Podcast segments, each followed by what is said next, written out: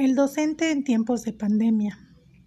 Como todo cambio supone un proceso de transformación, el docente ha tenido que adquirir y renovar recursos para hacerse resiliente y poder ser fuente de inspiración para sus alumnos y no, y no rendirse, sobreponerse a las, y sobreponerse a las dificultades.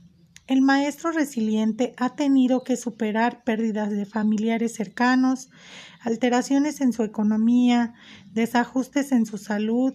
En muchas ocasiones ha tenido que parar para sobreponerse y estar disponible para su alumno. Un maestro resiliente es capaz de estar disponible para su alumno cuando es capaz de parar y pedir ayuda. Es así que enseña con el ejemplo.